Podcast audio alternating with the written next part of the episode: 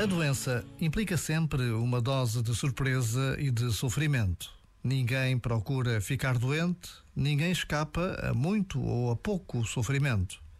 Mas há algo de inexplicável no consolo que se sente quando nos dizem: Vou rezar por ti. No mundo aparentemente tão descrente, vamos sendo surpreendidos pelo desejo da presença de Deus nas nossas vidas. Um minuto é tantas vezes quanto basta para reconhecer a sua presença. Este momento está disponível em podcast no site e na app.